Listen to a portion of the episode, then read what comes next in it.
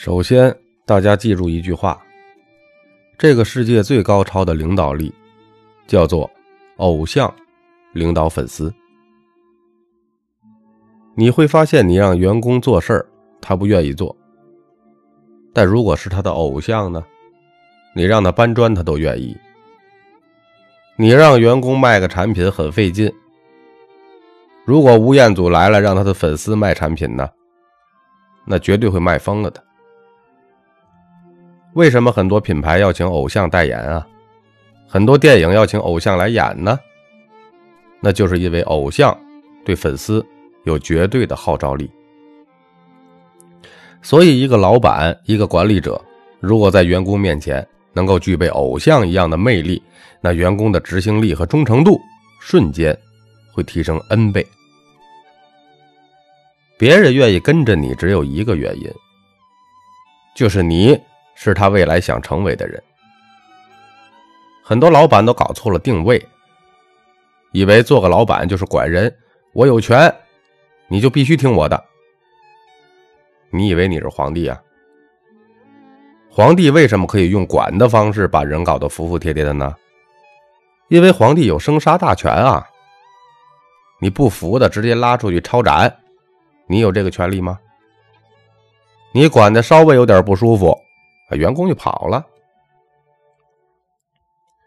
所以我们要先弄清楚，管理的本质是先理后管，而不是先管后理。你越管他，他越不理你。所以我们要用理服人的思想，用管来约束人的行为。你管他管多了，他会不开心；你理他理少了。他也会不开心。员工啊，喜欢你理他，但不喜欢你管他。别说员工了，你自己喜欢被管着吗？你孩子喜欢被你管吗？你老婆喜欢被你管吗？不喜欢。你老婆虽然不喜欢你管她，但你三天不给她发信息，她又不开心了，说你怎么老不理人家呀？你看，所以管。和理是两码事儿，人都不喜欢被管，但人呢喜欢被帮助。所以说，作为管理者或者领导者，要用你的魅力来影响人、号召人。当你是你下属未来想要成为的那个人的时候，你在他的心中就具备偶像魅力了。那具体怎么提升一个人的个人魅力呢？其实咖啡豆在这里说的核心呢，就叫做特色菜。什么是特色菜？就是你要有强烈的个人特点。宁做榴莲，不做香蕉。榴莲为什么贵呀？因为爱的人爱的要死，恨的人恨的要死。那香蕉呢？大众水果啊，没什么特色，没有人特别讨厌，但也没有人特别喜欢。啊，这就很麻烦了，因为人们都喜欢看有特色的风景，吃有特色的食物。什么叫特色？说白了，就是你一定要与众不同，标新立异。这管理者也不能太完美，完美就是完蛋的意思。为什么那么多小品演员，但观众喜欢赵本山啊？就因为他很俗、很土、很有特点。有朋友问啊，怎么样成为特色菜？第一个就是幽默感。领导者要具备四个能力：自嘲、自愈、自嗨和自律。自嘲呢，就是幽默感；自愈呢，就是自我疗伤的一种能力；自嗨呢，就是随时随地的能引爆团队的状态；自律就不用说了，就是自我约束、自我管理的一种能力。像你风趣幽默啊，是征服所有人的最有效的行为。因为人们嘛都有快乐的需求啊。我们说领导者的领导状态啊，那团队的状态呢，很大一部分都是来自于他快乐的心情。这普通选手啊，喜欢装精明，但是作为一个管理者，作为一个老板，一定要学会装傻，要有自嘲和自黑的精神。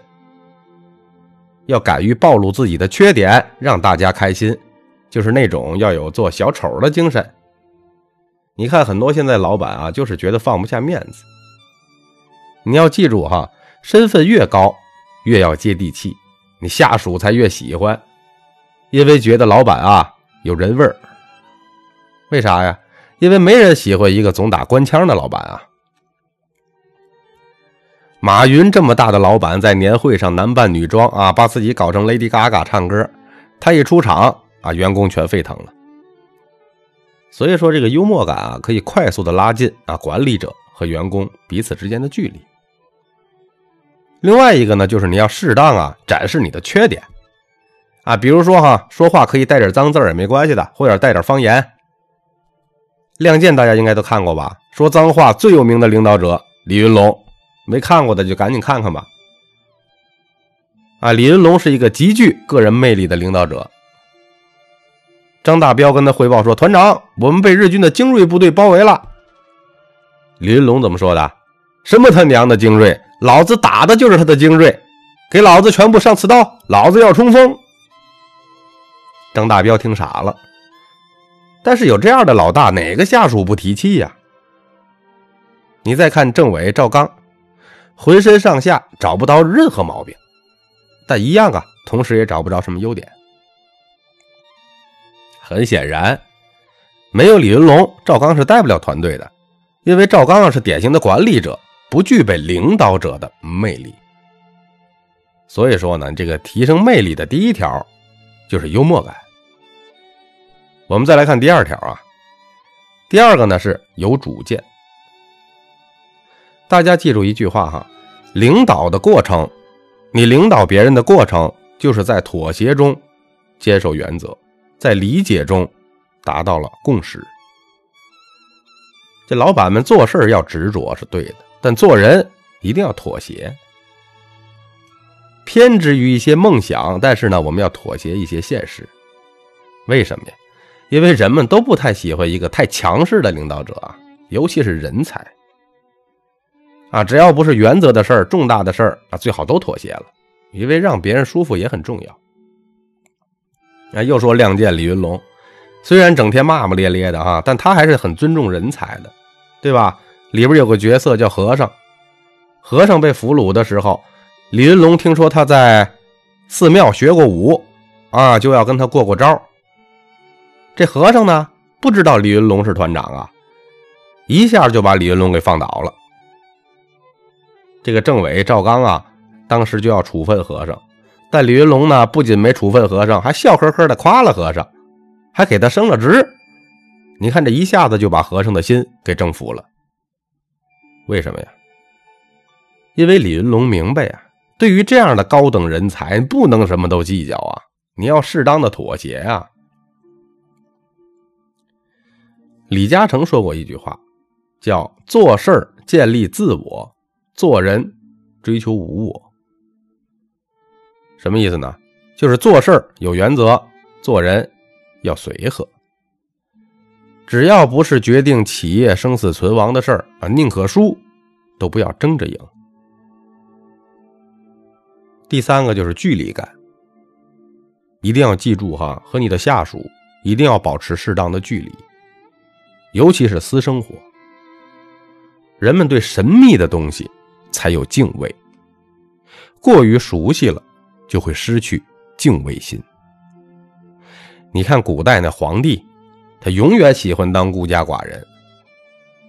你可千万不能和你下属成为好兄弟啊！你得到了友情，失去了神秘感，你就会失去魅力了。再美好的东西，你用放大镜观察个十天半个月，你也会发现很多缺点。这就叫近处无完美。亲人眼里无伟人，就是这个意思。为什么结婚之后的夫妻感觉对方缺点会越来越多啊？啊，而看情人的时候却觉得情人哪哪都特别完美哈？不是因为情人真的完美，也不是因为自己的伴侣不完美，而是因为伴侣离你太近了，你所有的毛病啊都被他了解的清清楚楚。同时呢。你伴侣所有的缺点啊，你也了解的清清楚楚，你所以就没有神秘感了。你没有神秘感，那肯定就没有魅力了。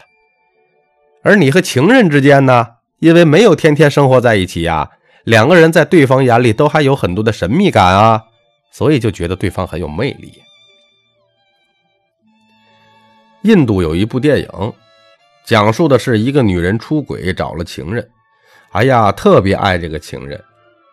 后来被她老公知道了，她老公就把那个男的和他老婆用手铐铐在了一起，然后呢放在一个房子里，房子里边给他们准备好了所有衣食住行的必需品，让他们天天的形影不离的生活在一起。结果时间一久了，两个人都开始厌倦彼此了，经常发生激烈的争吵。后来，他们就求那个老公。求他们把手铐打开。打开之后，他们都发现，原来自己之前的另一半是那么的完美。这部电影啊，最后结尾的时候打出了一句话：当你一辈子每天和一个人形影不离的生活在一起的话，你一定会讨厌他。所以这说明什么？说明距离感一旦丧失，你魅力。也就丧失了。第四点，容错力。什么是容错力？就是包容错误的能力。所有人的成长啊，都是在犯错中获得的。所以，老板呢要有大的格局，即使看着他把事情做错了，也要微笑面对。看一个老板的格局啊，就看他经常为什么事儿生气。团队能扩大，就看谁能忍。任何人的成长都是在犯错中成长的。老板没有容错力，员工就无法成长。我举两个例子，你就明白了。